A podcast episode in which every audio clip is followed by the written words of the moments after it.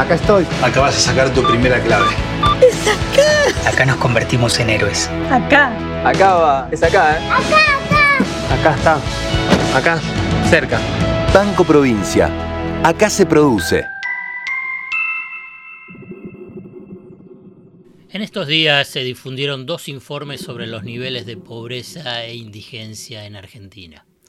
Uno fue elaborado por la Universidad Católica Argentina y el otro por UNICEF, en conjunto con la Universidad General Sarmiento, la Facultad de Ciencias Económicas de la UBA, el Instituto de Estudios Laborales y Desarrollo Económico y la organización Equity for Children. En el episodio de hoy, en Otros Ojos, vamos a detallar el cuadro dramático que existe en la cantidad de personas que viven en la pobreza e indigencia monetaria, pero poniendo el foco, además, en el impacto positivo de los programas sociales para amortiguar esos índices que provocan indignación. ¿Cómo saber si la información económica te oculta lo importante? ¿Qué es lo relevante y qué, es lo accesorio? ¿Qué hay debajo de una superficie en la que solo se ven dudas, miedos e incertidumbres? El desafío es entender para no confundir, descubrir para no engañar. En definitiva, mirar de otra manera lo importante de cada día, acerca de lo que sucede en el fascinante mundo de la economía política. La invitación es que te arrojes sin prejuicios a escuchar otros ojos, otros ojos, otros ojos. Puede ser que así la venda que oscurece se empiece a aflojar.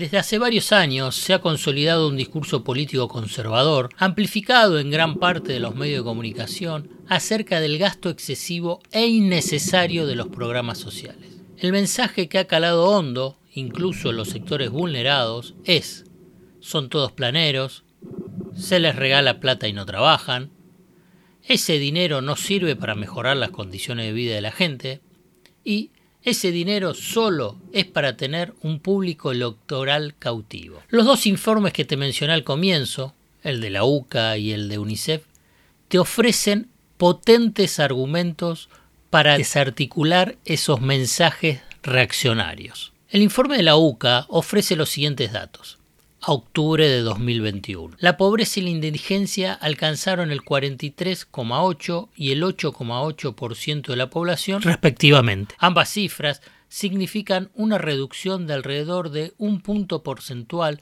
con respecto al año pasado, aunque aún por encima de la época previa a la pandemia. O sea, la situación social sigue siendo muy crítica. Pero la siguiente cifra que voy a compartir con ustedes aporta un dato fundamental para reconocer la relevancia de las políticas sociales ante este cuadro social tan complejo y complicado. Escucha bien, sin los programas de ayuda social del Estado, la indigencia hubiera alcanzado el 18,8%, 10 puntos más, es decir, más del doble que la que existe, según los datos de la UCA. Una cuestión también para entender lo que significa pobreza e indigencia, cómo se mide. La canasta de pobreza por ingresos suma alimentos y otros gastos básicos como vivienda, salud, vestimenta y educación. La indigencia, solo gastos de alimentación. O sea, una familia pobre es porque no tiene ingresos para comprar esa canasta estimada hoy en poco más de 60 mil pesos. El paquete de ayuda social que el Estado destinó para transferir ingresos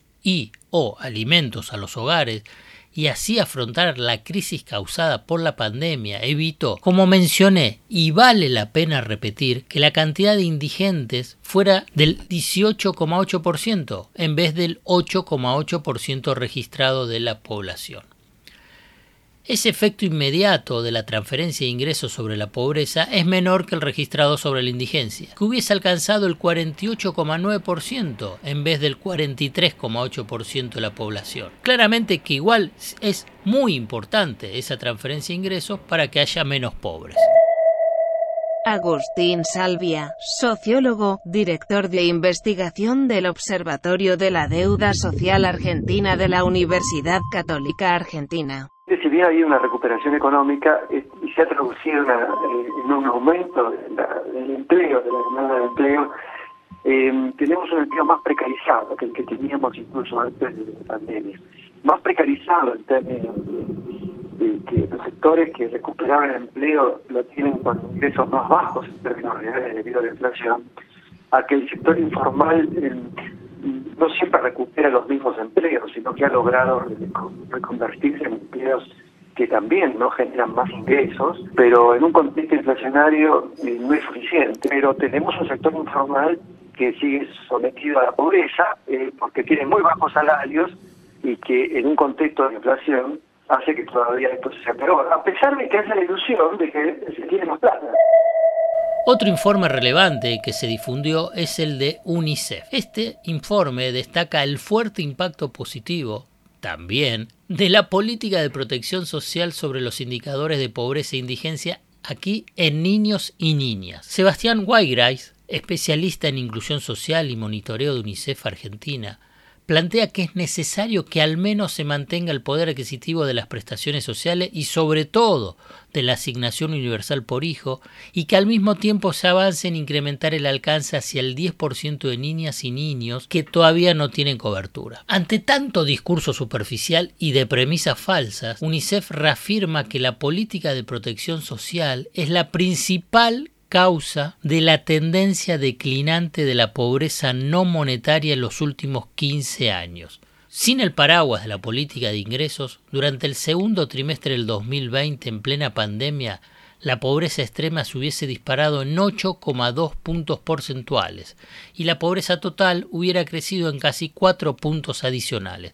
Es más o menos lo mismo que eh, midió el informe de la UCA. El rol que juega la protección social es crucial, principalmente actuando sobre la amplitud de las fluctuaciones de la pobreza. Te lo paso a explicar qué significa esto. Eso se observa claramente si se tiene en cuenta que la crisis económica del 2001-2002, con estallidos sociales, políticos, económicos, sin programas sociales específicos como la AUH, llevó la pobreza monetaria infantil a poco más del 75%. En cambio, la crisis del 2020, la de la pandemia, se situó al 58%. Y en ambos casos, en ambas crisis, la caída de la actividad económica fue similar. Entonces hay claramente esa diferencia en niveles dramáticos, vuelvo a repetirlo, pero ahí marca cómo ha influido la protección social. Hoy, en otros ojos, compartí estos dos informes claves para eludir la trampa de un discurso conservador que se manifiesta preocupado por los niveles de pobreza, pero que a la vez estigmatiza a quienes el Estado protege con sus políticas sociales y para peor, promueve la reducción del gasto social. Para finalizar, vale entonces proponer una pregunta retórica. ¿Qué habría pasado en términos de inestabilidad social y política, o sea, con estallidos sociales dramáticos, si no hubiese habido la amplia y eficaz red de protección social del Estado. Hasta acá llegamos hoy. Otros Ojos te propone escuchar algo diferente para entender algo diferente del torbellino de noticias diarias que nos atraviesa en el mundo de la economía política. Hasta el próximo episodio. Acá estoy. Acabas de sacar tu primera clave.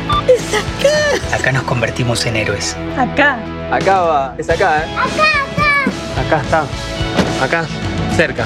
Banco Provincia. Acá se produce.